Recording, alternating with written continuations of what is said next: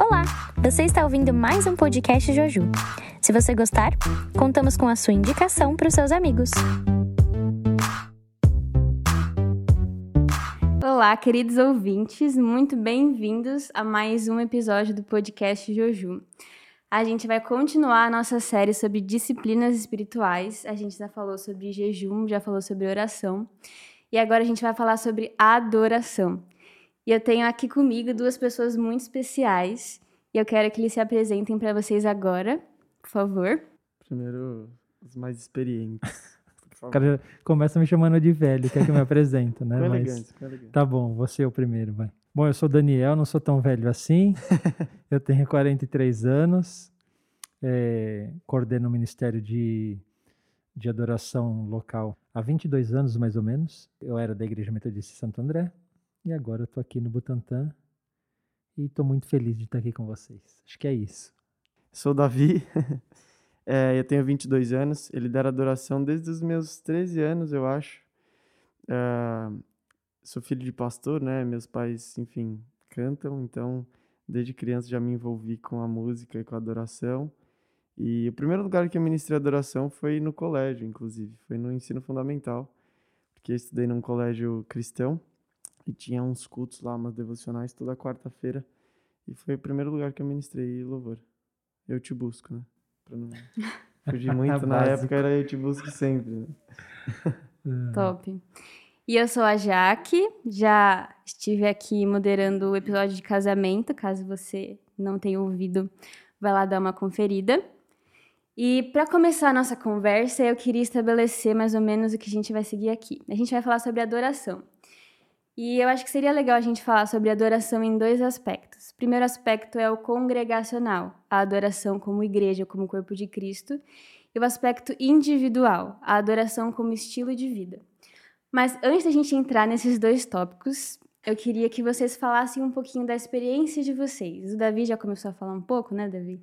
De como você começou com a liderança de louvor, mas eu queria que vocês aprofundassem mais rapidamente como que vocês chegaram nesse ministério, como vocês sentiram o direcionamento de Deus para isso, um pouquinho da experiência de vocês. Fiquem à vontade. Então, é, na verdade, eu fui muito impactado é, desde muito cedo, assim. Eu sou muito impactado com, com adoração, né? Então, meu tio liderava né, os, os grupos na época, né? Lá atrás, eu não vou nem falar 1980 e alguma coisa. É, eu lembro que eu tinha quatro, cinco, seis anos de idade, eu, eu chorava assim no meio dos, do- das músicas assim. Então já era aquilo já era muito para mim, já era uma coisa assim, é, já tocava a minha alma de um jeito muito profundo assim, né? Eu não sabia exatamente o que era e a- hoje eu sei que é o Espírito Santo que já falava ao meu coração, mas essa época já eu já tinha algo, né, com a música. Minha mãe conta que uma- quando eu tinha dois anos e meio, me parece mais ou menos assim, eu fui numa igreja, numa Assembleia de Deus, eh, na praia, eu acho, e todo mundo, eles cantaram Segura na Mão de Deus, e todo mundo sentou, e eu levantei, subi no banco e comecei a gritar, Segura na Mão de Deus! e aí, eh, falou que os caras mandaram minha, mãe- minha mãe, minha minha mãe, minha avó, não sei, me puxava para baixo, os caras, não, solta ele, deixa ele cantar. e começaram a levantar a mão e adorar, assim. Então, eh, desde muito cedo, Deus me pegou com relação à música, né? Então, assim, e aí depois comecei a ter muito gosto, assim, pela música. Eh, e, né, falando eh, em termos de ministério, né? Eh, então, a, a partir daí eu comecei a, a fazer alguns trabalhos mais regionais, né? Deus ia me levando para né, isso. E por volta dos 20 anos, mais ou menos, eu comecei a, a liderança eh, né, de um ministério local, né? E aí eu lembro que na época eu eh, me formei, fiz alguns cursos de guitarra, na verdade, mas aí eu sentia que eu precisava fazer outras coisas, né? Aí comecei a estudar algumas outras coisas, teclado, um pouquinho de sax, para poder tentar eh, trazer mais para um âmbito geral, conseguir eh, meu ministério junto com a adoração era o ensino, né? Então eu sempre trouxe a questão da, da adoração com o ensino, né? Meu ministério sempre foi de levantar pessoas, né? Então em todos os lugares. Em Santo André, aqui também, por exemplo, né, a, a galera fez, fez aula comigo, né, galera que está hoje, que coordena hoje. Então, esse também sempre foi uma paixão que Deus colocou no meu coração, né? Então, levantar pessoas para que fossem também, é, que amassem a, ao Senhor, que amassem a música, que pudessem fazer isso, né? Então, aí, dos 20 até os 42, e aí nesse ano eu entrei no ano sabático. Aí, mas é isso. Mais ou menos isso. Uhum. Bom, é, eu, eu, me chamo Davi, então a minha história começou antes de eu nascer, né? O meu irmão, meu irmão que deu meu nome, não sei se vocês sabem disso, que me conhece, né? Você que não me conhece agora vai saber. Eu conheço e não sabia. O meu irmão se chama Jonatas e ele queria que o meu nome fosse Davi porque ele leu que Davi era melhor amigo de Jonatas. Então, ele fofíssimo, né? Com cinco anos de idade. Itimalia. É, queria então, Davi é um nome bem profético, né? Com relação à adoração. Eu não sou tão técnico quanto o Dani, né? Que até regente é. Mas, mas enfim, por estar em família pastoral e, e, e a, não só a família pastoral, né? Que já é naturalmente envolvida, mas especificamente com adoração. A minha mãe sempre cantou, meu pai também toca. Meu pai é, fazia composições quando ele era adolescente, então isso veio aqui um pouquinho na veia. E, e eu, desde criança, né, minha mãe conta que eu levantava as mãos também na hora do louvor, meio, nessa mesma vibe do Dani aí. E eu fui me desenvolvendo, comecei no colégio, depois passou para a igreja local, depois fui para a igreja é, ministrar no louvor regional. Tem dois meninos aqui atrás que a gente cresceu junto nisso, né? É, a gente aprofundou os nossos laços, inclusive tocando junto, adorando junto. é, o Eric e o Negueba estão organizando aqui as coisas. Então, eu cresci, né? A minha transição de adolescência, de criança para adolescente, agora, né?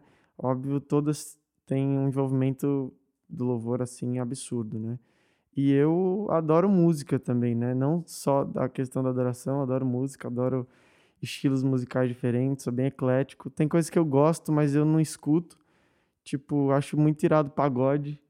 Porque é uma música feliz, sabe? Tipo, parece que você toca e fica feliz. Se alguém chega com um cavaco tocando, traz uma alegria pro ambiente.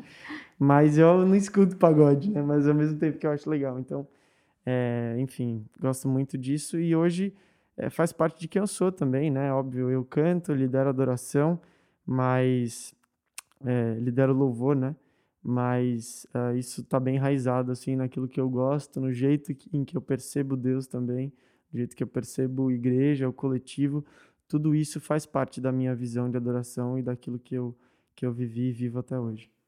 É, só para contextualizar, gente, para quem não conhece Davi, ele é filho do Jonas e da Eli, que foram os convidados dos últimos episódios. Então, se você quiser conhecer esse casal incrível e você ainda não conferiu os últimos, os últimos episódios, fica aí outra dica.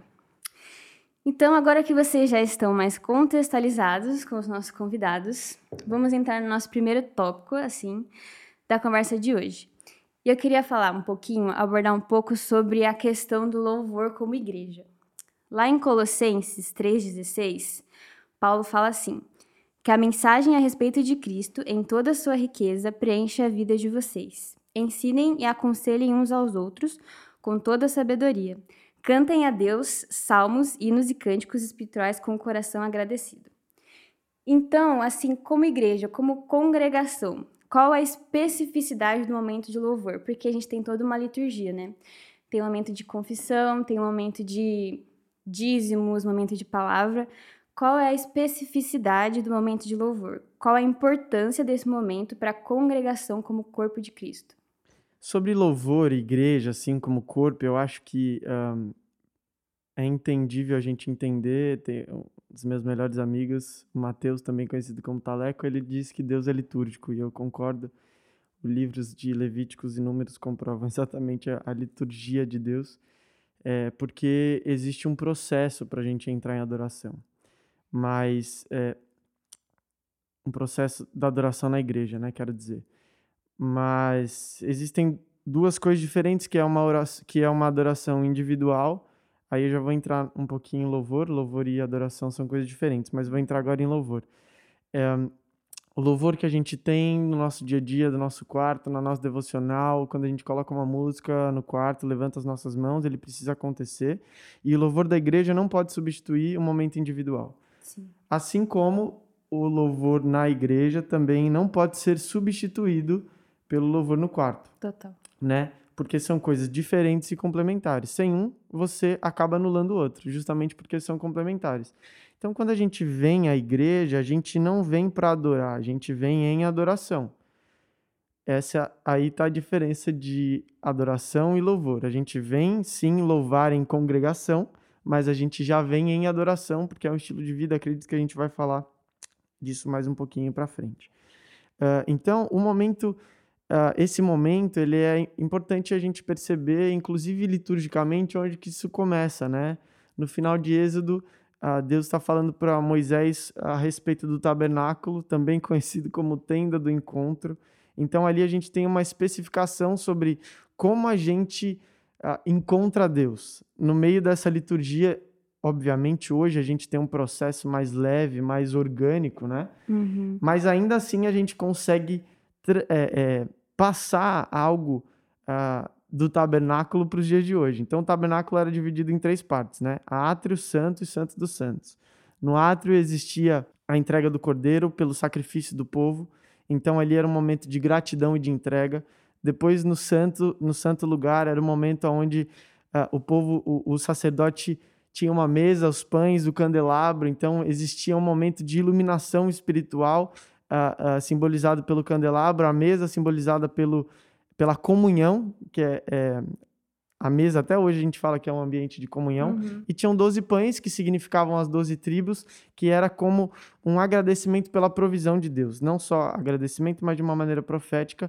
E no Santo dos Santos era o lugar onde tinha a Arca da Aliança, que simbolizou uh, e simbolizava a presença de Deus. Então, quando a gente passa a olhar para pro, pro, os dias de hoje, ou como a gente entende a adoração de uma maneira prática, a gente tem quase como uma linha a ser seguida de entrega, de gratidão, depois de rendição e aí adoração, né? Uh, então, de maneira prática, eu acredito que a gente precisa entender também é, as, a direção de Deus que Ele deu para a gente, porque ninguém chega na igreja já, meu ru, tô queimando, óbvio que pode acontecer, mas isso é bem individual, né? Isso não acontece sempre. É um dia que você já chega, meu, uau, morrendo de fome e tudo mais. Mas geralmente a gente precisa desse aquecimento, né? Desse entendimento da, de criar um ambiente de adoração e unidade, né? De desenvolver esse ambiente também. E ele é feito por etapas, né? Ele é feito por uma construção até chegar no momento de adoração sublime que é a presença de Deus, o Santo dos Santos. Entendi. Uau. Concorda, Dani? Concordo.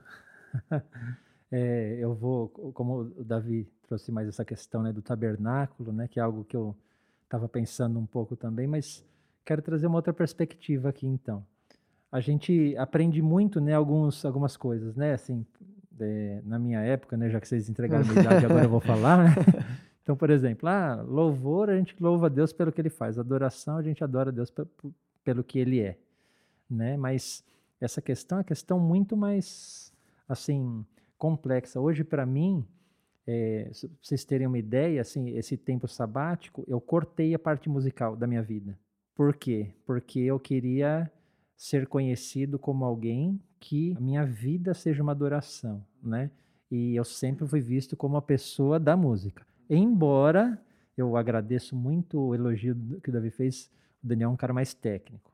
A minha parte técnica é uma parte estrutural. Eu sou um cara mais estrutural eu sou alguém que traz a visão de adoração, com certeza, esse é o meu chamado. Eu sou alguém que traz a estruturação musical, eu sou um cara que escreve as coisas e dirige as pessoas dentro do viés dela, dentro de como ela faz as coisas. Então, eu não sou um cara, por exemplo, não sou um grande cantor. Aqui tem muitos, eu, eu coordenei o ministério durante muito tempo, mas tem várias pessoas, eu trabalho com a habilidade das pessoas. Então, muitas pessoas que cantam muito mais do que eu, assim. Então, minha parte é mais na verdade, é mais é estrutural, né? Assim, é mais, como que eu posso dizer? Mais de, de escrever os arranjos. É o coach, enfim. é o coach. É, é o ensino, esquema né? tático. Isso, isso, né? Então, assim, né, é, a minha parte sempre foi mais forte, foi de trazer vis uma visão de adoração, sempre foi. e de, e de trabalhar é, nós como um corpo. Então, essa sempre foi a minha parte mais importante. Eu gostaria de trazer uma visão do louvor como uma expressão individual, né? Porque essa parte que o que o Davi falou agora é, é muito muito importante, muito séria e que a gente aprende estando no altar, né? ministrando no altar a importância disso.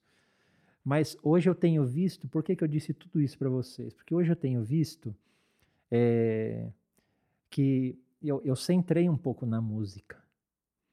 Né? Então, assim, eu queria que meu coração não precisasse da música para adorar.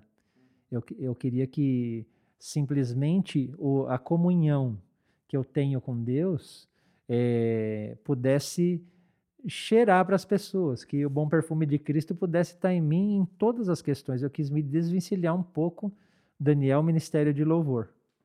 Então, hoje eu entendo. Isso é um, é um desafio muito grande, né, Dani, para quem está acostumado, né? A gente também, a gente passa por isso. Quando a gente, meu, só senta ou só fica num lugar em silêncio, parece que. Uhum. Parece que a gente é hiperativo, né? A gente quer tocar, a gente quer fazer alguma coisa, a gente quer colocar melodia e de repente a gente Exatamente. só precisa ficar, né? E aí eu comecei a. Eu que era uma pessoa mega espalhafatosa, ainda sou, assim, na, na adoração, se, se, eu tiver com vontade de me ajoelhar, eu me ajoelho. Se eu tiver com vontade de deitar, eu deito. Se eu tiver com vontade de pular, eu pulo. Eu, eu sou assim. Mas eu quis, eu fiquei, é, assim, centrado com Deus. Eu quis, eu quis falar assim, ó, a, a música, ela é uma das expressões, né? Então, assim, eu quero que minha vida tenha outras expressões sem ser a música. Sim. Né? Então, é, eu hoje eu, eu, valorizo demais porque entendo que o Senhor quer de nós uma expressão altruísta, uma expressão individual. E mais do que, ah, Deus, como que eu vou te adorar? Como que eu vou te adorar? Como que eu vou te adorar? Hoje o Espírito Santo me fala: traga a tua unção. Traz aquilo que você quer me dizer. Autenticidade. Né? Autenticidade. Né? Então, assim, é, eu quero somar um pouquinho né, com o que o Davi disse, né, para a gente entrar nessa perspectiva. Muitas vezes, quantas vezes eu não pedia a palavra para Deus, pedia a palavra, mas ficava o coração ansioso, aquela uhum. coisa. Quem Hoje nunca? eu tenho uma paz dentro de mim de falar assim: eu estou aqui e quantas vezes eu, como líder, pedi para o Davi ministrar, por exemplo. E eu pedi, às vezes, no sábado à noite, Davi, eu não estou bem para ministrar, aconteceu alguma coisa, deu alguma coisa errada. Ele falava, tá bom, eu vou. Porque muitas vezes, porque é, qual que é o ideal? Que o Espírito Santo fale ao nosso coração a respeito daquilo que, que nós devemos ministrar. Isso é o ideal. Mas hoje, o Senhor tem falado para mim, Daniel, abre sua boca. Sim, o que é, tem dentro é. de você? Deus já está falando a semana inteira, né? Tipo, a semana, anos, a meses, a dias, Exato. vida. É aí que a adoração individual Exato. entra, né? É exatamente isso. É aí que a adoração individual junta com a adoração coletiva. Né? O que é muito importante para mim. É. Se você falar para mim assim, as pessoas que falam, ah, não, eu eu tô decepcionado com não sei o que, não sei o que, eu adoro em casa. É mentira. Uhum. Um anula o outro sem é, ser com certeza. Se os dois não forem feitos. Né? Porque a palavra diz, não deixar de, de congregar como Sim. alguns fazem. Então, assim, a palavra diz, ó, quão bom e agradável é que eles estejam em união. Ali o Senhor ordena bênção e vida para sempre. Caraca, ordena bênção e vida para sempre no meio do povo dele, eh, louvando, adorando, comungando, Sim. né? E, e, a loucura do ponto de vista até da essência de Deus, né? Deus é família, por isso que a gente fala Deus Pai, Deus Filho Deus Espírito Santo. Se nem Deus atua sozinho, nós seríamos, né? Uhum. E, e, o jeito de. É, isso é uma visão que eu adoro pensar. É, e a gente fala bastante, né? Gênesis 1, 28 diz: façamos o homem a nossa imagem e semelhança, no plural, e de repente o plural se torna algo. E aí, quando Adão. É, ele nem sente, na verdade. É, Deus percebe que não era bom que Adão esteja só. Adão nem, nem chegou a reclamar, ou nem chegou a pedir, nem chegou nesse estágio. Deus percebe essa, essa, essa falta para Adão, então de repente ele uh, adormece, aí vem Eva, enfim. Mas a ideia de família é exatamente essa, assim na terra como no céu. Então, se no céu é família, aqui na terra também. E o jeito de Deus a, a transferir, né, trazer o céu para a terra é através da igreja, porque a igreja é a família de Cristo. Então, essa, Uau. meu, muitas vezes a gente vai, né, aqui na Igreja Metodista a gente tem projeto como Uma Semana para Jesus, né, anual, ou, ou, até mesmo a gente vai fazer evangelismo, fiz muito durante a faculdade, enfim, com, com amigos a gente vai falar, sempre tem o cara que fala, é, eu creio em Deus, mas, meu, não vou na igreja, porque eu me relaciono com Deus aqui mesmo. Só que o Deus que é o Deus, ah, é, é, o nosso Deus, Yahvé, né, ah, o Deus conosco, Emmanuel, enfim o Deus cujo nome é Deus, com D maiúsculo, ele é um Deus relacional. Então, aí a gente já começa a, a destituir, criar uma imagem de um Deus, a nossa imagem e a semelhança, e não o contrário, né? Uhum. Por isso que ele é Manuel, Deus conosco, não é Deus comigo. Exato, exatamente. não é Deus comigo. Deus Bom sozinho, ponto. né? Deus conosco. Sim. Caraca, se ele é Deus conosco, cada pessoa entende de um jeito. Uhum. E muitas vezes e eu quero trazer isso, eu quero talvez aterrizar um pouquinho. De, de saber que cada pessoa tem. Por que, que eu falei da expressão individual? Cada pessoa tem uma forma. E eu tenho visto tanto isso acontecer. Às vezes a pessoa, ela é uma pessoa que é introvertida, ela não se relaciona, ela não se, ela não se é, anima com as pessoas, ela se anima estando sozinha. Hum. E de repente ela traz isso como algo extremamente espiritual. Não. É uma coisa simples, é a forma dela de enxergar a vida, entende? E que a gente precisa entender. É, a gente precisa ir além do nosso temperamento. Uhum. Entende? Então, assim, se eu sou uma pessoa muito introvertida, eu preciso entender que o corpo me, me ajuda. Que, que o Espírito Santo, no meio é, do povo de é. Deus, vai me trazer aquilo que me falta. Se eu sou muito extrovertido, idem. Eu, se eu não olhar para dentro sendo extrovertido, eu perco a beleza daquilo que Deus tem feito em mim Exato. e também, né, é, não consigo é, adorar plenamente. Eu falo como um bom extrovertido. Precisei, é, é, depois a gente vai conversar um pouco, mas de um determinado tempo da minha vida eu precisei me voltar para dentro. A gente fala de se colocar aos pés da cruz. Colocar o que aos pés da cruz? Se você não se conhece, se você não se ama, se não tem uma autoestima no lugar, se você não fala assim, eu sou, se você não, não tem principalmente uma identidade. O que, você, o que você coloca aos pés da cruz? Você não coloca nada aos pés da cruz. Então, é, é importante a gente pensar nisso, né? Inter... É, pode falar. Não, ia complementar isso que você disse, porque essa é exatamente a diferença de você adorar no individual e no coletivo. No coletivo não é sobre você, não é sobre o seu jeito, é sobre o nosso jeito. Então, quando a gente entende que o líder de adoração fala, levante suas mãos, é porque estamos todos juntos. Aí o cara fala assim, não, não vou levantar minha mão porque eu não gosto. Ou não gosto dele, né? É, eu não gosto é... dele. Falei, irmão. Então, assim, ou você muda de igreja porque você não. porque você não é corpo, você fala assim, ó, eu não quero. Ou você, com o coração quebrantado, e que aquele que deseja ser igual ao Senhor Jesus, que deu a vida pela igreja, a gente passa a ter uma outra perspectiva sobre adoração em corpo. Se a gente está entendendo que está todo mundo ali no mesmo ambiente, não importa aquilo que eu gosto, não importa apenas, ai, ah, não vou fazer porque não estou afim. É sobre como nós estamos. Uhum. Existe uma perda de individualidade. Não é uma perda de, de individualidade, na verdade, é, é uma junção de individualidade que aí sim causam nós, né? Como uma, uma peça de quebra-cabeça num quadro todo. Uma formação de identidade Exatamente. coletiva, né? De Exatamente. corpo. Isso é sensacional. Quando você faz isso, quando você está e uma pessoa está falando algo diferente do que, é, do que você acredita ou do que. Qual que é um adorador real, o que ele faz? Ele fala assim: Senhor, meu coração não está bem, uhum. mas eu estou diante do Senhor, ministra, é, meu, é, quebranta meu coração, em vez de jogar para o outro. Exato. Uhum. É o jeito que eu estava falando, às vezes a gente de espiritualizar algumas coisas. Não. Eu estou diante é, do, do, meu povo, eu, eu, tenho uma alegria de dizer isso. Sim. A igreja do Butantã é o meu povo. Entende? É o meu povo. Então ninguém fala, vem falar daqui porque é o meu povo. Eu amo estar aqui, eu amo congregar aqui, eu amo adorar aqui. Então se alguém fala alguma coisa lá diferente, eu, eu, eu não, ninguém é, é, é santo no nível de não ter erros. então, o nosso santo é de ser separado. Eu já estive diante de ministrações que eu, eu estava fechado, mas o que, que eu falava para o Senhor? Senhor, por que, que meu coração está fechado? Eu te amo, eu quero abençoar as pessoas que estão ministrando. É diferente.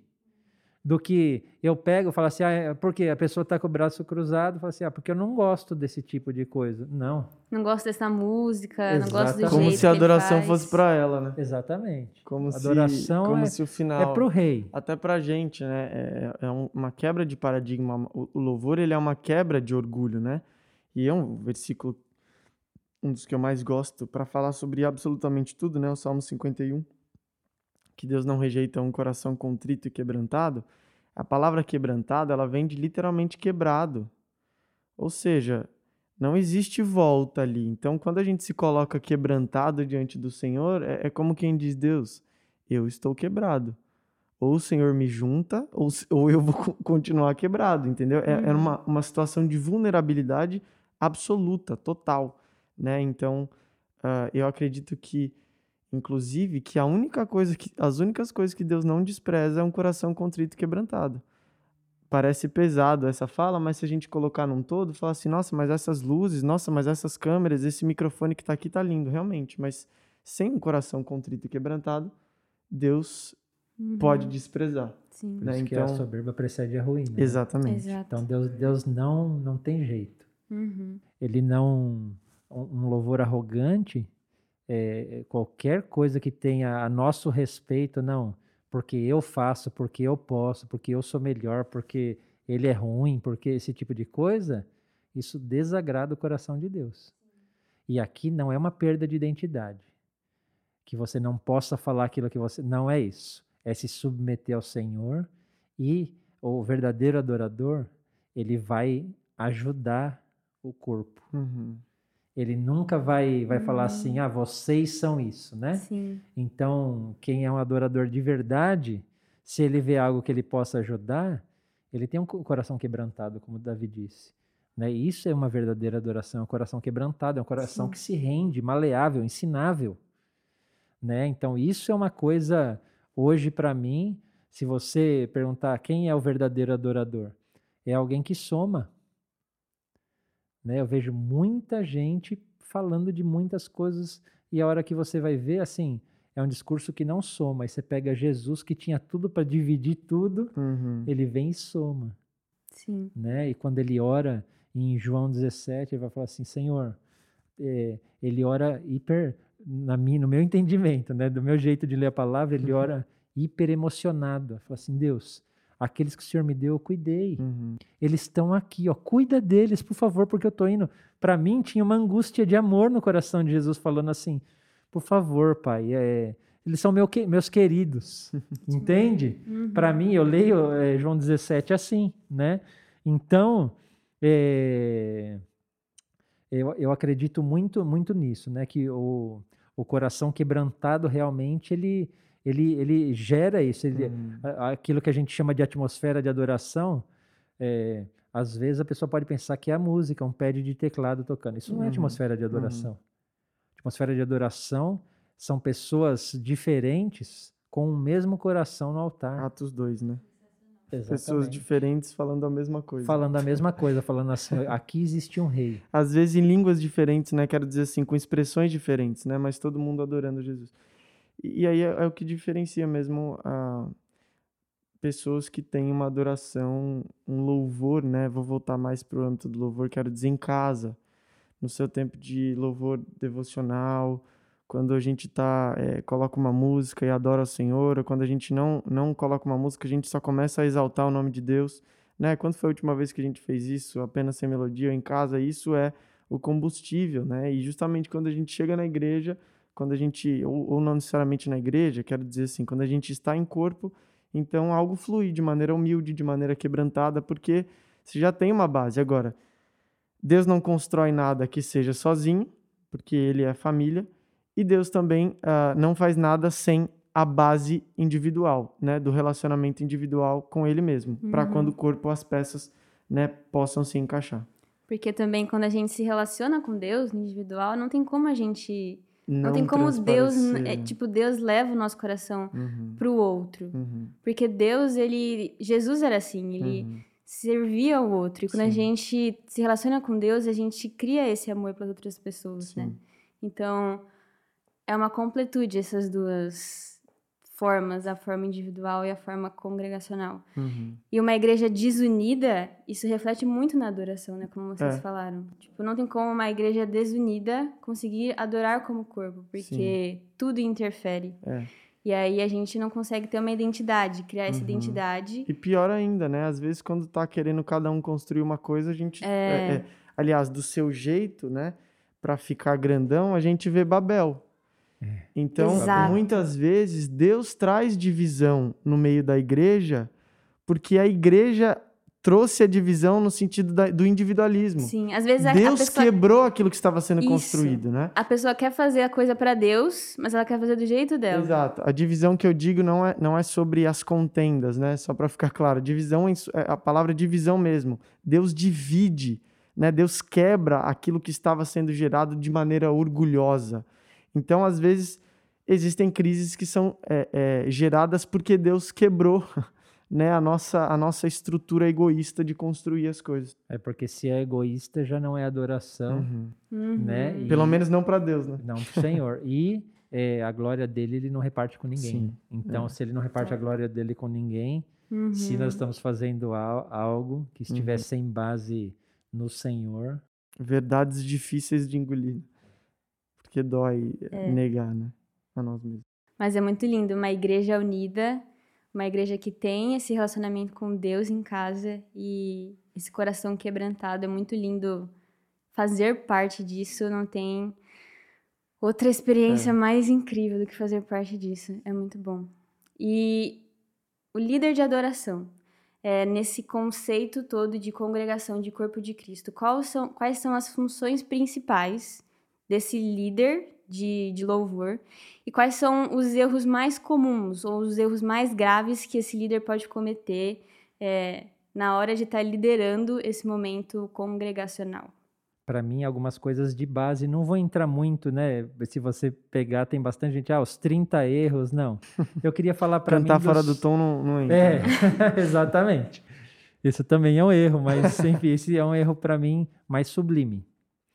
Para mim, é, existe um erro de base que é, é, a gente já falou um pouco aqui, mas que é você construir o seu império num lugar em que Jesus tem que ser o rei.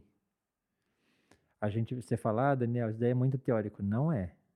Se você for olhar é, muitas e muitas pessoas elas estão edificando o seu grupo de louvor, o seu ministério dentro de igrejas. Uhum.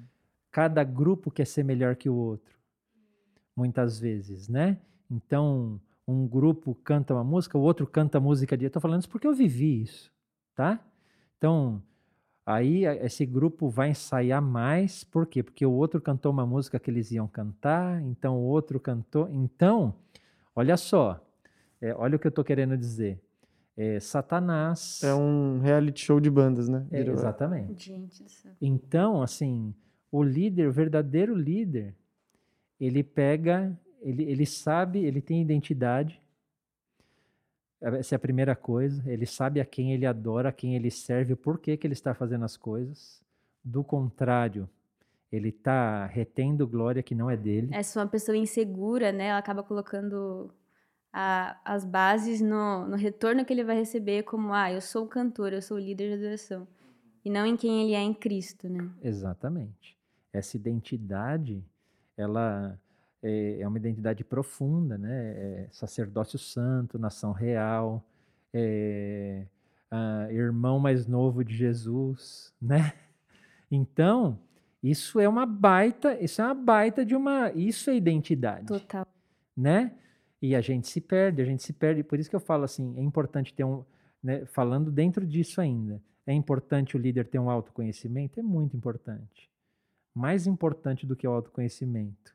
Se o líder tem identidade no Senhor, é, para mim é um degrau acima do autoconhecimento. Olha, olha que importante. Pessoas às vezes não, pessoas às vezes não atingem o autoconhecimento. Para mim, um verdadeiro líder, respondendo já para a gente não se alongar muito, ele precisa ter autoconhecimento, ele precisa galgar um degrau a mais, que é a identidade em Deus, né? E em terceiro, ele precisa ter uma visão clara. uma visão clara de onde ele está indo. E aqui, todas as coisas que eu estou falando, eu acho que as coisas que mais me fizeram crescer foram meus erros, que foram muitos. E eu, eu era a pessoa que parava no autoconhecimento. Hum. Entende? Então, assim, eu tinha uma identidade em Deus muito confusa. Tá? Então, minha identidade não era clara em Deus. Então, o que, que acontece quando, quando isso acontece? A gente é, tá adorando, mas já não sabe mais. Ah, Jesus, ah, ó, na hora de, igual na hora de orar, a gente ora, ah, abençoa Jesus, a gente tá com sono, né? Uhum. A gente uhum. fala.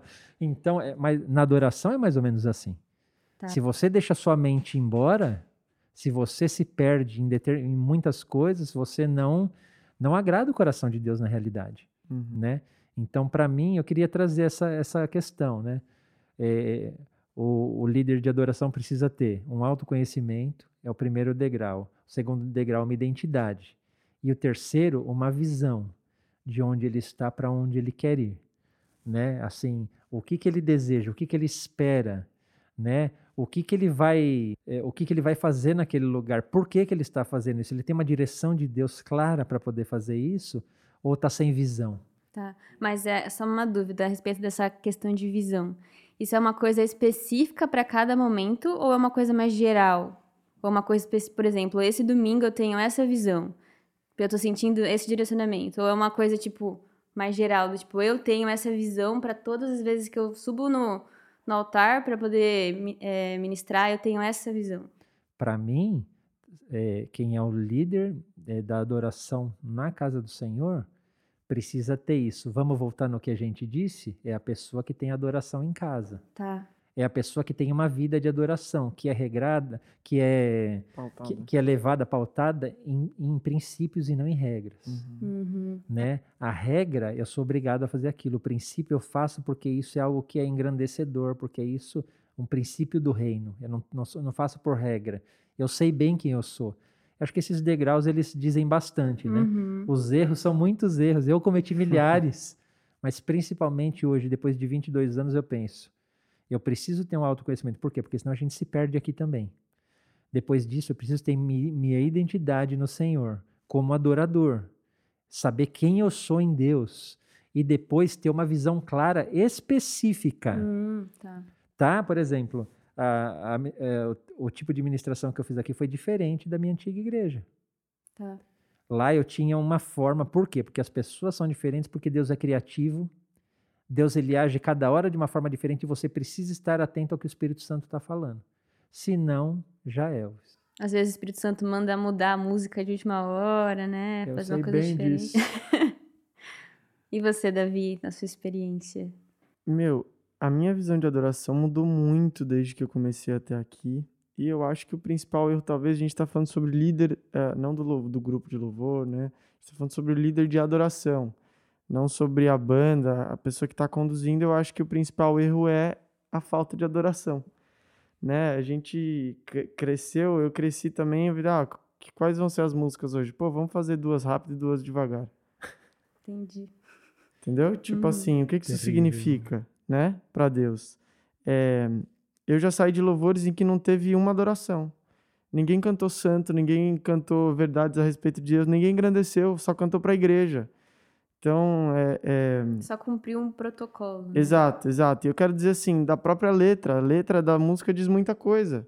Então, quando a gente vai ver a, a, as letras das músicas, quais delas são adorações, qual, qual, qual delas são músicas para a igreja, que eu canto para o meu irmão.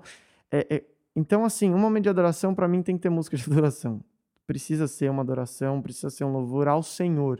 Né? E eu acho que isso talvez seja o que eu mais sinta falta porque, meu, desde quando você vai montar o set list para adoração, desde quando você vai é, ensaiar, você tem que saber os passos, né? Do mesmo jeito que eu falei aqui sobre né, o tabernáculo, que eu aprendi muito, o Azaf Borba já falava isso aqui no Brasil há um tempão atrás. É, a, a visão de quem está conduzindo o louvor, primeiro, acho que é, são dois passos, né? Entender primeiro que você não está sozinho, né? Que você é um corpo, então, tipo, vou plantar bananeira aqui porque é assim que Deus entende, né? Do mesmo jeito que a gente falou para a igreja, da igreja antes, agora a gente tem que falar para o líder de louvor, né? É, é, uma vez eu fui exortado porque é, uma vez eu estava ministrando e eu comecei a rir E aí a pessoa falou assim para mim, Davi, quando você ri, você tem que explicar o que tá acontecendo, porque Ah, as pessoas não estão entendendo. Você tá mais sensível que todo mundo. Então você tem que trazer o pessoal. Falei assim, puxa, é verdade. interessante. Eu tô fazendo isso só pra mim. Porque não é algo necessariamente errado, né? Exato. Mas talvez exista um ponto em que você não precisa explicar dentro do momento de adoração, né? Sim. Mas quando tá lá no começo, o pessoal tá ambientando ainda a atmosfera, como o Dani falou, o ambiente não tá construindo ainda, ou seja, as pessoas ainda estão olhando para você, esperando você conduzi-las, né? Até esse momento acontecer, a gente tem que explicar, não necessariamente parando o louvor, não necessariamente quebrando o ambiente, mas assim, de alguma maneira, né? E a outra coisa que eu acho é a falta de fluidez da adoração. É, é, eu, isso foi uma, uma, uma coisa que eu aprendi também, que eu mudei muito no- na minha perspectiva. O Dani até falou: Meu Deus, eu vou, eu vou ministrar, o que, que eu preciso falar? Nada, quem tem que falar é o pastor. Ele que vai pregar, você vai adorar. Tá. Né? Tipo, a- às vezes a gente tem uma pregação na abertura, uma pregação no louvor, uma pregação na palavra, uma pregação nos avisos e uma pregação na hora de dar boa noite. Né? Uhum. E existe um momento para cada coisa. A adoração não é uma pregação Sim. né? A gente não está ali para ensinar é, necessariamente com pautas no momento Mas é de importante louvor. que tudo esteja alinhado, Exato, exatamente, exatamente. É, e, e essa é a atmosfera de corpo, né? Isso. E aí tá, acho que esse entendimento até que o Dani falou sobre o momento, a visão específica. É, é, eu diria assim que a exceção é a gente falar alguma coisa. Tá. Porque as músicas têm letras. E as letras dizem tudo a respeito daquilo que a gente está cantando para Deus. Sim. Então, quando as pessoas estão cantando a mesma coisa que nós que estamos liderando a adoração, tá todo mundo no mesmo barco. Né? Às vezes a gente quer falar porque a ge- a gente tem um ímpeto de convencer as pessoas a adorar com a gente. Né? Então, ah, fui numa igreja recentemente e estava até conversando com algumas pessoas sobre essa questão. É, e muitas, muitas vezes também, até em projetos, eu pensava que eu tinha que cantar músicas evangelísticas apenas. Até eu descobri que não existe nada mais evangelístico do que o nome do Senhor. Eu posso estar cantando Shekinah no momento de culto, Ah. né? Tô falando agora num momento de culto específico, não num- numa praça, mais. Eu posso estar falando palavras né, é, de outros idiomas que a gente usa para chamar o nome do Senhor. E só se alguém chegar e falar assim, como assim esse cara chama Deus de Emanuel? Emanuel brother da minha faculdade, né? Tipo, mesmo a gente cantando isso, o Espírito Santo faz o que ele precisa fazer. A gente também precisa perder esse ímpeto que a gente tem de convencer as pessoas, né? É, que, que, ela, que a gente vai puxar força, né? A gente vai puxar força e não. Quando a gente está adorando ao Senhor de maneira genuína, o Senhor vai tocar o ambiente. E aí, o Dani falou sobre uma visão local, é, é, falou duas partes sobre visão, né? Tanto uma visão desse momento individual, como de uma igreja. Acho importante uma igreja também estabelecer a sua cultura de adoração. Né? Olha, aqui nessa igreja nós acreditamos que a adoração é isso, isso e isso, é assim que nós conduzimos o louvor. É sobre ter identidade. né? Exatamente, exatamente. N- eu, eu, Davi, particularmente, acredito que não dá para cada louvor ser uma surpresa. Entendeu? Tipo, você não sabe que se você vai é, é, ter liberdade ou não. No passado você teve, porque a pessoa era livre, era mais livre, na outra nem tanto. Assim, acho que a identidade faz parte. É óbvio que isso não pode tirar a individualidade de cada um, né?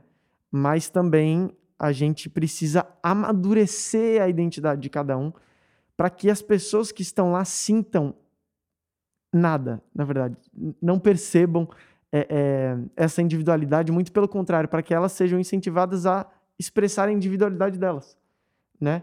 Senão a gente é, é, fica nessa coisa, né? Um canta, outro não canta, é, é, Ah, um tá. tipo, enfim, né? Não tô querendo falar sobre a perda da individualidade, muito pelo contrário, o incentivo dessa individualidade. Então, o ministro de louvor tem que fazer o máximo possível para as pessoas esquecerem que ele está lá em cima. Entendi. Até o ponto em que a gente chega no Santo dos Santos e tudo que a gente consegue olhar é o Senhor da Glória. Uhum. Entendi. Eu tenho uma frase que eu sempre, que sempre me, me coordenou, né? Que é, nós não temos eh, o dever de levar ninguém à adoração, porque não, não somos nós. Uhum. Mas nós não temos o direito também de tirar ninguém da adoração. Total. Então nós temos que ter esse meio termo, né? Temos que olhar para o Senhor, clamar que Ele conduza, você sentir a sua. É, você tem que ter uma certa é, direção, né? Para não ficar muito sem saber, né? Sim. Eu já fiquei muito sem saber, então por isso que eu posso falar. Muito, é muito tempo, né? Então. Eu também. É isso. O é isso. Tom Molinari, ele fala até da gente. É, quando a gente estiver lá no altar, a gente não louvar de olhos fechados, a gente ficar de olhos abertos para a gente estar tá bem atento Sim. a como as pessoas estão se sentindo. Isso é uma questão muito técnica, né? Da gente discernir o ambiente, né? Uhum. Pra gente não se fechar no nosso mundo, né? Do líder e tipo, meu, é, não sei o que tá acontecendo lá embaixo, é. né? A gente precisa estar tá o tempo todo sentindo o que tá acontecendo, até porque não é só uma, uma adoração individual, óbvio. Isso que eu falei, depois de um tempo mesmo, faz o que você quiser, porque ninguém mais vai estar tá te vendo, né? Depois que você chegou naquele lugar, no Santo dos Santos. É só as pessoas e a presença. Uhum. Entendeu? Mas é o que problema... você falou da risada, né? De ter que explicar. Exato, exatamente. E falando um pouco sobre a questão musical, né? Que vocês já tocaram um pouco nesse assunto. Sobre. Eu queria que vocês ressaltassem as vantagens e desvantagens da música. Porque a música é muito importante, né? Por que, que por que, que a música é, é tão importante para esse momento? Quais são as características da música, a expressão, a coletividade, é, a melodia? Quais são as características da música que nos ajudam, que são é, boas para a gente poder liderar, para a gente poder construir essa atmosfera, mas quais as desvantagens? Porque às vezes a gente pode usar a música como uma bengala, né? E aí a gente se apoia na melodia, e é o que você falou, né, Dani? Do tipo, eu precisava da música para adorar, e você teve que tirar a música para você entender o que é adorar de verdade. Então, quais são as vantagens e desvantagens da, da música em si? Eu li uma vez um livro, é, na época que eu, que eu fiz faculdade, que se chamava O Poder Oculto da Música. E aí tem uma parte lá que ele falava que os, é, alguns povos antigos, como que o, o, gestor deles da época, sei lá, o rei, enfim, não sei o que, como que o líder é, conhecia os lugares. Hum. Ele chamava os músicos dos lugares. Então, cada músico de cada lugar tocava para ele ver. A partir da música, eles entendiam como estava a economia, como estava tudo relacionado àquele lugar. Caraca. E isso é muito top. Uhum. É, é, muito poderosa. A música é muito poderosa, né? É, por isso existe. Uh, você pode ser curado através da Sim. música, tá? Vamos, fa vamos falar música em si. Tem, a, tem, é, tem isso na Bíblia, né? O Saul ele pedia para o Davi tocar Exatamente. a harpa porque ele se sentia melhor quando ele tocava. Né? E aí, então, trazendo assim, a música ela é muito poderosa. Né? A música em si, ela mexe com, com partes do nosso cérebro, inclusive, que a gente não tem ideia, né? Então, é, é, é um veículo muito poderoso, né? Uhum. E a gente tem que tomar um cuidado. Assim, você falou de melodia e harmonia, por exemplo, é, uma harmonia muito densa, muito cheia de, de tensões que a gente fala, vai mexer super com o cérebro. Olha a música do passado para a música de agora. Uhum. Né? Você pega essa galera top com as harmonias muito bem trabalhadas, João Alexandre, esse, essa galera muito boa, né? Assim, é, em termos harmônicos, tudo. E você ouve a música deles, te leva mais para a razão. Uhum. Uma reflexão, né? Para a questão reflexiva. Por é. quê? É uma questão técnica. Até, até as próprias letras, né, acompanham a melodia. Né? Acompanham. Né? Eles são extraordinários, eles compõem. É. Falando né? nisso, Dani, em parênteses, cara, isso é uma coisa que eu fiz até com os meninos, né? É, eu aprendi o quanto que a letra precisa andar com a melodia nesse contexto. A gente Muito. nem tá falando nisso, né? Mas eu só para entrar, Não, porque top. uma vez eu fiz uma um arranjo, eu fiz acho que com o Negueba a gente fez um arranjo de Existe um Rio, sabe? Quero beber do teu rio, Senhor. A gente fez uma versão rápida. Eu falei, cara, essa música não tem nada a ver com rápida. A letra dessa música não leva para uma agitação, leva para um descanso, uhum. né? Leva para uma fluidez natural, né? E tem um monte de música que parece que a letra não conversa com a melodia, uhum. né? Que a letra tá agitada e a melodia calma ou vice-versa. Né? E, e isso daí é uma coisa muito importante, por quê? Porque a gente às vezes é, dar umas nomenclaturas, né? 43 anos de evangelho, então posso falar um pouquinho, né, dos meus erros. Aqui eu estou falando dos meus, não estou falando do de ninguém, mas ah, aquela música é muito assim, não tem unção. Olha só, perigoso. guarda a tua boca, muito perigoso, né? Então, é, a música do passado tinha uma harmonia mais densa. Por quê? Porque a música, no geral, tinha essa questão mais harmônica, Sim. né? Depois, na verdade, antes disso, era uma questão mais melódica. Quando vai se aproximando da música erudita, é uma música mais melódica. É, em determinado momento, de, não sei, 1950 para frente, fica uma questão mais, mais, não sei, isso foi uma data mais ou menos que eu coloquei, mas se transforma numa coisa mais harmônica. E de um tempo para cá, está uma coisa mais rítmica, que mexe mais com o corpo. Então, se a gente for pensar em melodia harmonia e ritmo, uhum. a gente precisa entender um pouco disso que o Davi falou. A melodia precisa soar com a letra. A harmonia precisa andar direito com a letra, né? Sim. E não é uma questão de. É, eu acredito muito que. Deixa eu só é, colocar nos trilhos aqui que eu estava falando, né? Então, eu falei do poder oculto da música, e que é um poder maravilhoso, e depois como as coisas se, se desenvolveram, nessa questão da harmonia, né, dos acordes, daquela coisa mais assim. Então, é, a música ela é muito poderosa e ela consegue gerar em você tanto uma reflexão quanto uma questão mais emocional. Sim. Né? Então, é, eu, por exemplo, eu, eu não usava acordes mais reflexivos, porque eu achava que isso era manipulação em um tempo da minha vida. Aí depois eu falei assim, nada a ver, se eu posso usar isso para abençoar a igreja, não como uma, né, algo para deixar a igreja triste, para ela chorar, não é isso. Não é isso. A música ela tem um poder de amparar a letra. Então ela junto com a letra, ela vai trazer realmente, ela ajuda a trazer esse essa, essa atmosfera, vamos Sim, colocar assim, é. certo? É, porém, é, a gente precisa tomar esse cuidado, né? O cuidado de não não dar poder nem de mais nem de menos para ela. Eu não uhum. posso pegar uma música e achar que eu vou vou emocionar uhum. o povo de Deus porque sem o Espírito Santo. Sem o Espírito Santo, porque precisa ter emoção, precisa.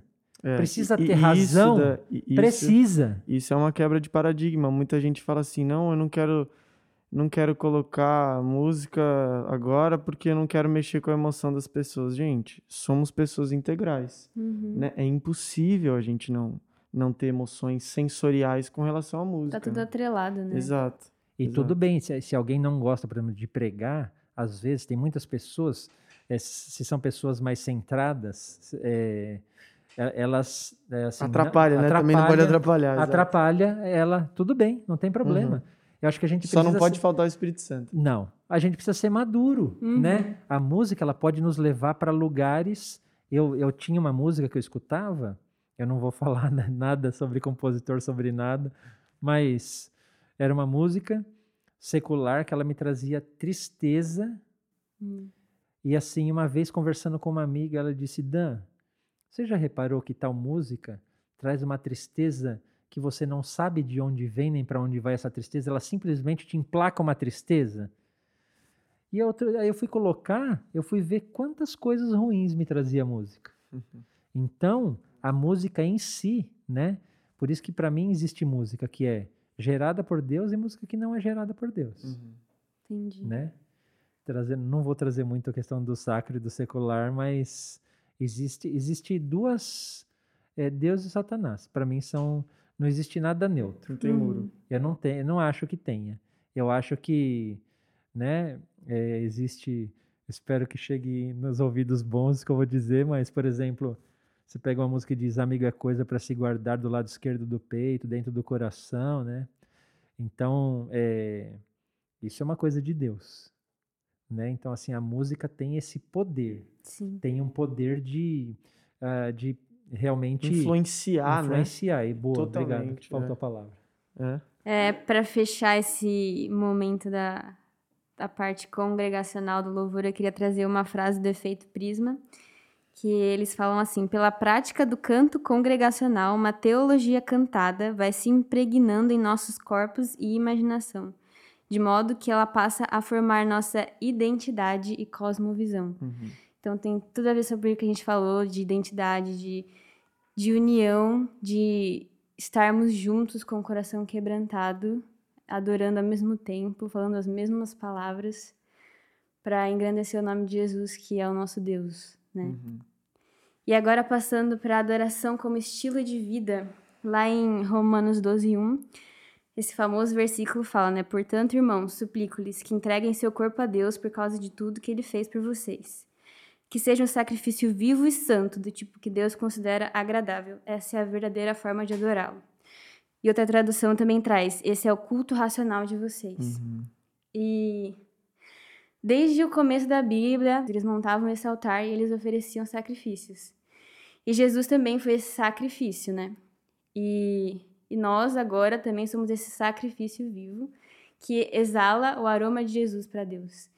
Então, além da música, além da gente louvar individualmente, como a gente pode adorar, tipo, usando o nosso corpo, usando a nossa mente, o nosso coração, sem necessariamente estar tocando louvor, tipo, na prática, assim, como eu adoro, Uhum. como eu me entrego como sacrifício vivo. Tipo, vocês têm é, é, testemunhos na prática, assim, para trazer pra gente, assim, de como a gente pode adorar sendo a gente, assim, tipo, Deus, eu me entrego por inteiro, assim, o meu corpo, minha alma, meu coração. Uhum. Eu tenho uma coisa muito prática. Para quem não sabe, se tem alguém que não me conhece aqui, o pessoal da galera do Boots aqui já, já me conhece, sabe que né, eu recentemente perdi minha esposa, faz um ano e nove meses mais ou menos, na data de hoje.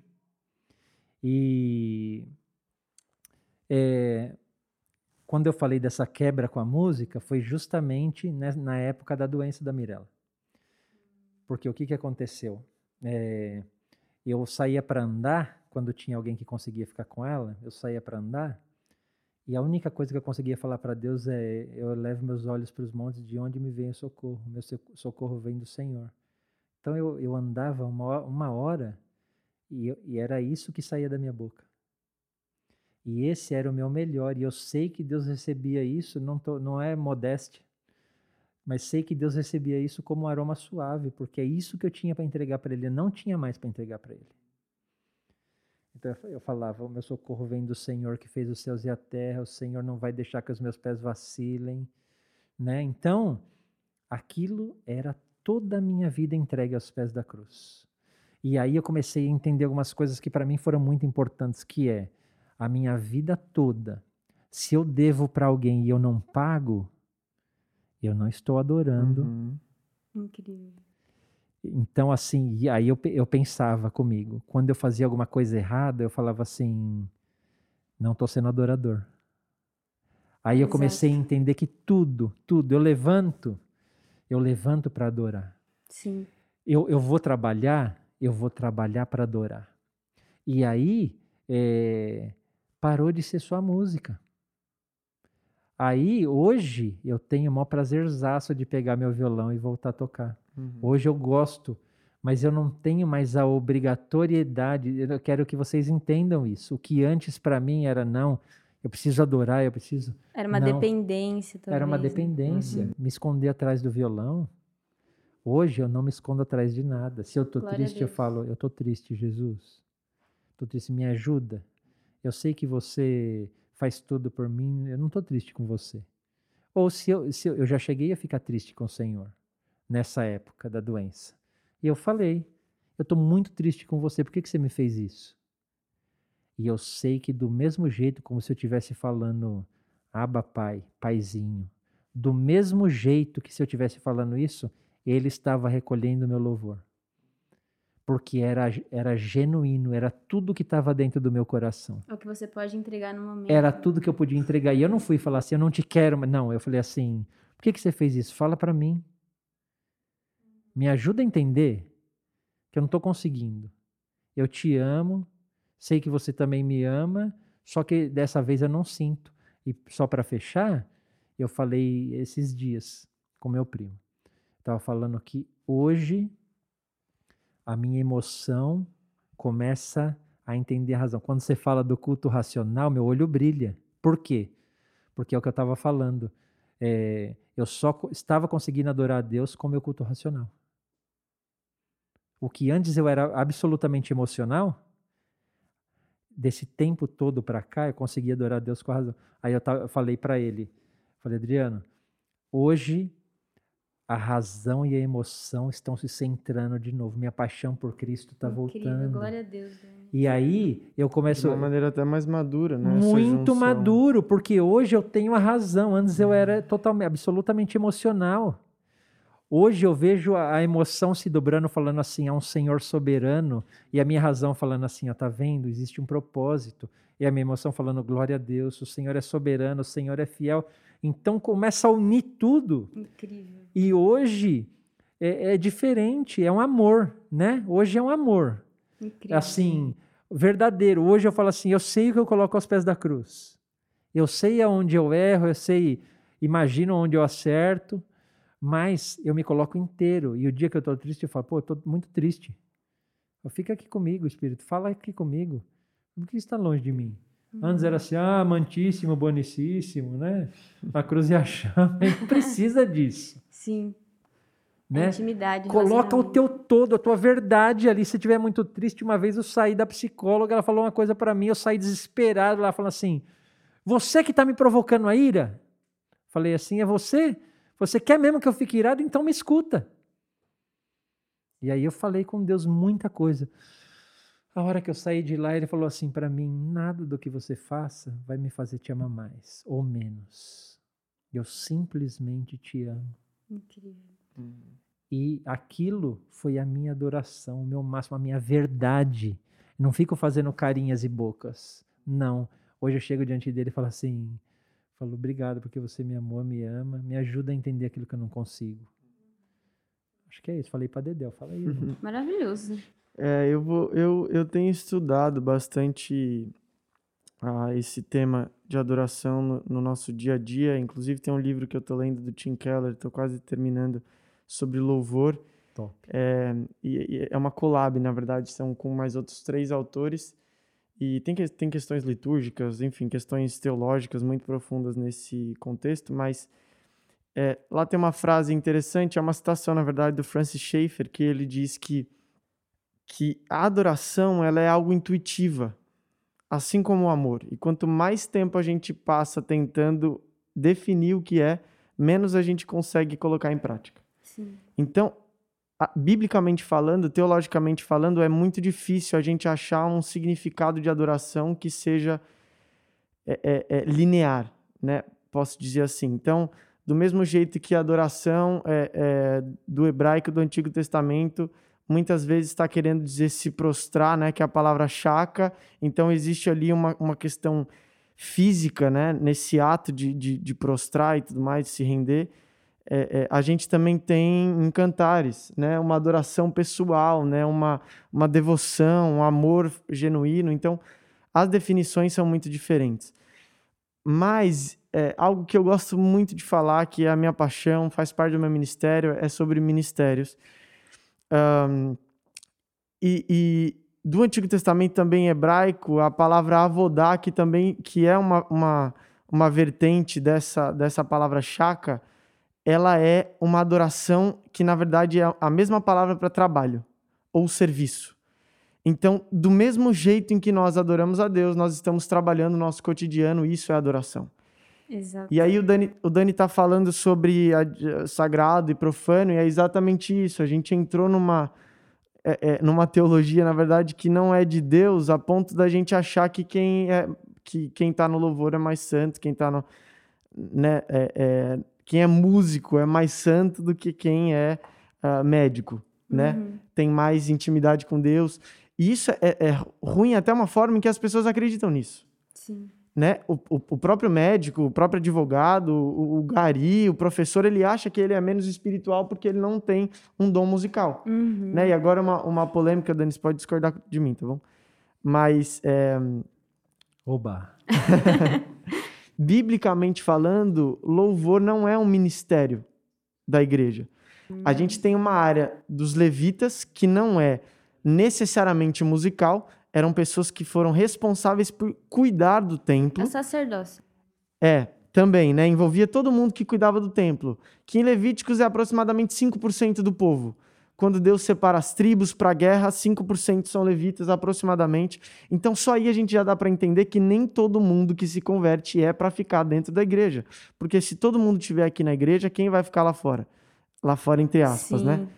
Então a própria palavra eclésia é, é um livro do Ed Silvoso que eu amo de paixão, que se chama Eclésia. Ele diz sobre. A gente está acostumado a ouvir chamados para fora. Na verdade, Deus usa, Jesus usa palavras comuns para exemplificar aquilo que ele estava dizendo. A palavra eclésia, ela significava, na verdade, uma convenção como se fosse uma Câmara dos Deputados. Ela era uma convenção política que tratava sobre a, o mundo das pessoas ali fora. Então, ali eram decididos o que ia emanar para as pessoas. Uhum. Então, Deus, Jesus chama isso da sua eclésia, aonde aqui é gerada a, a influência para a sociedade, né? É, e aí, chamados para fora, a gente uh, usa bastante esse termo. Então, para uma ação concreta de adoração, a gente precisa entender que a gente vive em adoração, porque a gente, tudo que a gente faz é adoração e é louvor ao Senhor. Sim. Né? A tal ponto em que a gente até às vezes mata o ministério de outras pessoas, é, é, em que não entendem aquilo que tem. Então, o que, que você faz? Eu sou do ministério de louvor. E aí separa o, o sagrado do profano. Então, o, o, resto, o resto da semana eu sou só um arquiteto. Vira um dualismo na igreja, minha Exato. vida na igreja, minha vida fora Exato. da igreja. Não, não vou nem entrar na questão do, ai, que é pecado, que segunda vai na balada, não é isso que eu quero dizer, mas assim, uh, a pessoa ela não se coloca num ambiente espiritual o tempo todo. Exato. Quem disse que o seu trabalho não é uma adoração ao Senhor, né? Com excelência, com entrega, né? Então, um, esses paradigmas precisam ser quebrados. Então eu acredito que o louvor como ministério, ele está na igreja, óbvio que eu entendo o nome ministério para separação de áreas, mas ele está mais atrelado ao dom das pessoas, pessoal, do que necessariamente ao ministério concreto.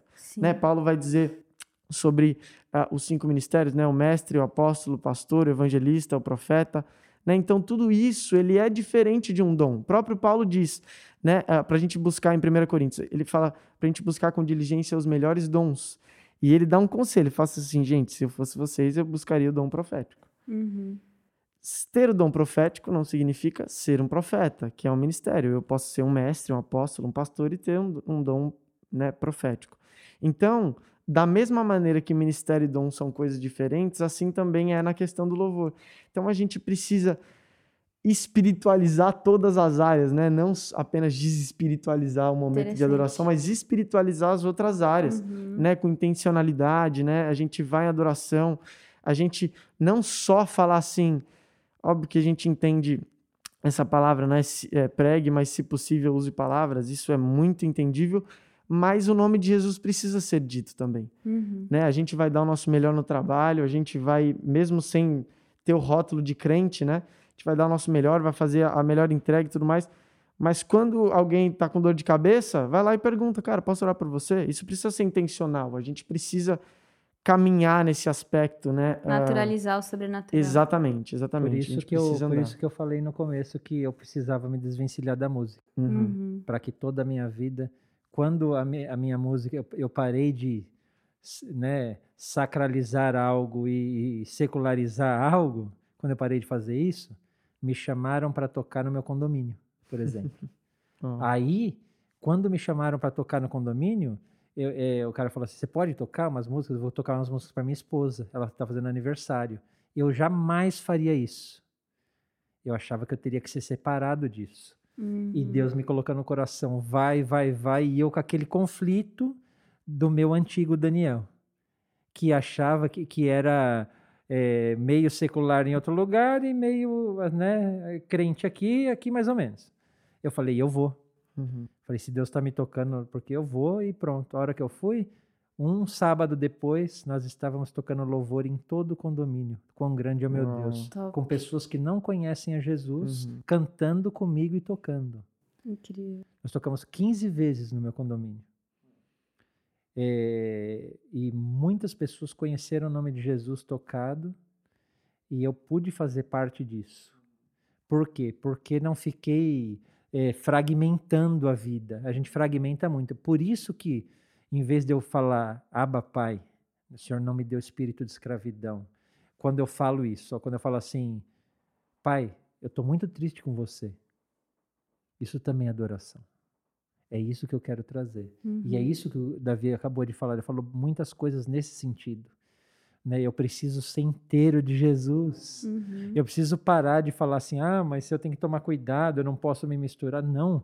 Se o sal não, não for, Sim, não quem... tiver sabor, quem que exato, vai? Exato. Quem que vai salgar? É. Quem esse, que vai salgar? Esse medo, acho que se de de se misturar é porque você não está fazendo o resto, né? A ausência quando a gente, de identidade. Quando a gente tem uma base sólida em Deus, a gente não precisa ter medo do mundo, muito pelo contrário. Então, quanto mais medo você tem, mais pensa em voltar para Deus e estar tá à disposição dele, né? Por isso que a gente tem que estar tá no meio das pessoas. A única diferença de nós para as pessoas é Jesus. Exato. Não hum. somos nós. Hum. Então a gente tem uma, a gente não pode. O verdadeiro adorador ele é reconhecido fora, as pessoas me chamavam de Jesus na escola. Por quê? Porque eu, né, tinha, tem o um lado ruim, que é o que eu era, né, muito cartesiano, mas tem o lado também de ser reconhecido, né? Como Exato. eu poderia ter dado um testemunho melhor, ter sido mais autêntico, eu era meio travado, e nisso eu poderia ter Exato. sido melhor. Ser mais autêntico e levar o evangelho com mais fluidez. Uhum. É, eu quero terminar com uma reflexão, até que a gente fez durante a célula essa semana, sobre o sal, né? A passagem de Jesus uh, no Sermão do Monte, lá em Mateus 5, falando sobre sal e luz.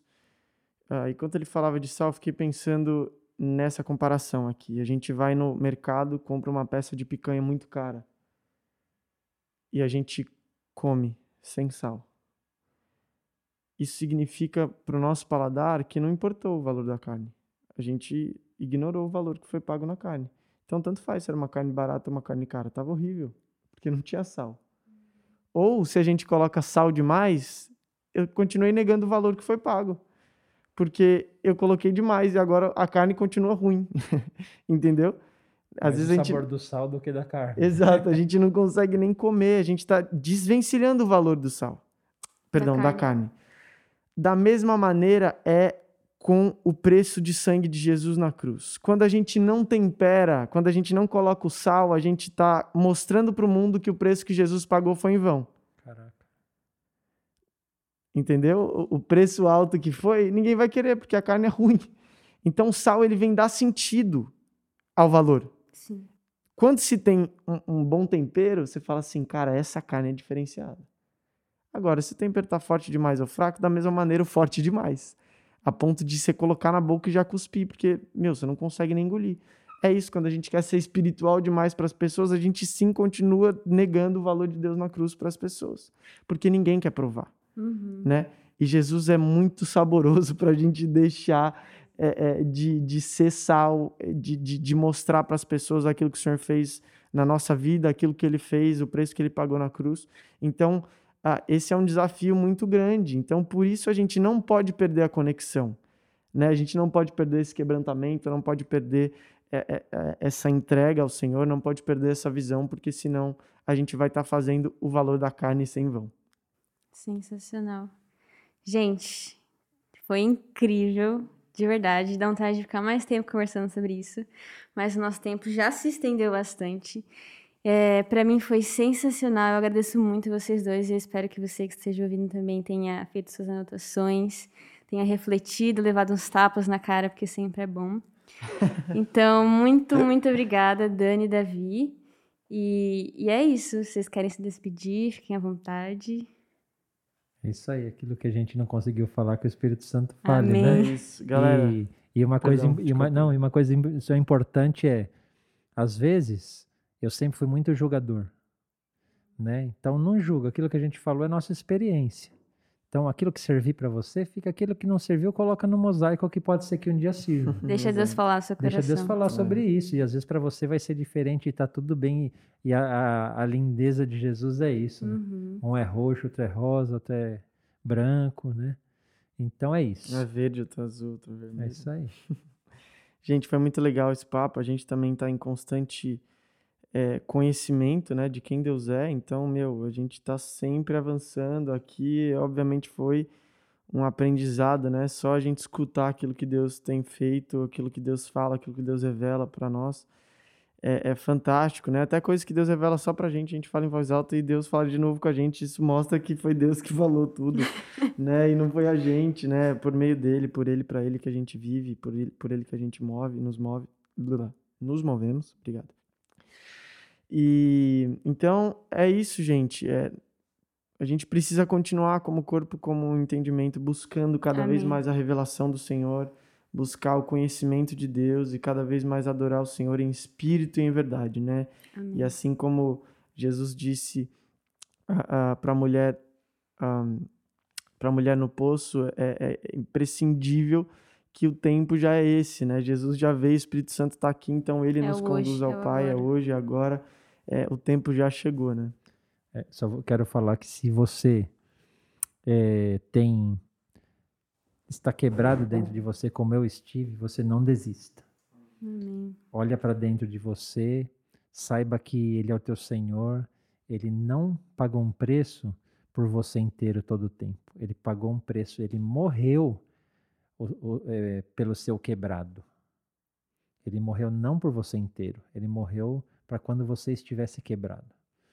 Então é isso. Eu quero que você fique firme, espere sua emoção se unir à sua razão, entendendo que Deus é soberano e é isso, é nóis. Amém. Amém. Tchau, gente. Um beijo. Tchau, galera. E até o próximo episódio. Beijo nas crianças, beijo no papagaio, beijo no cachorro.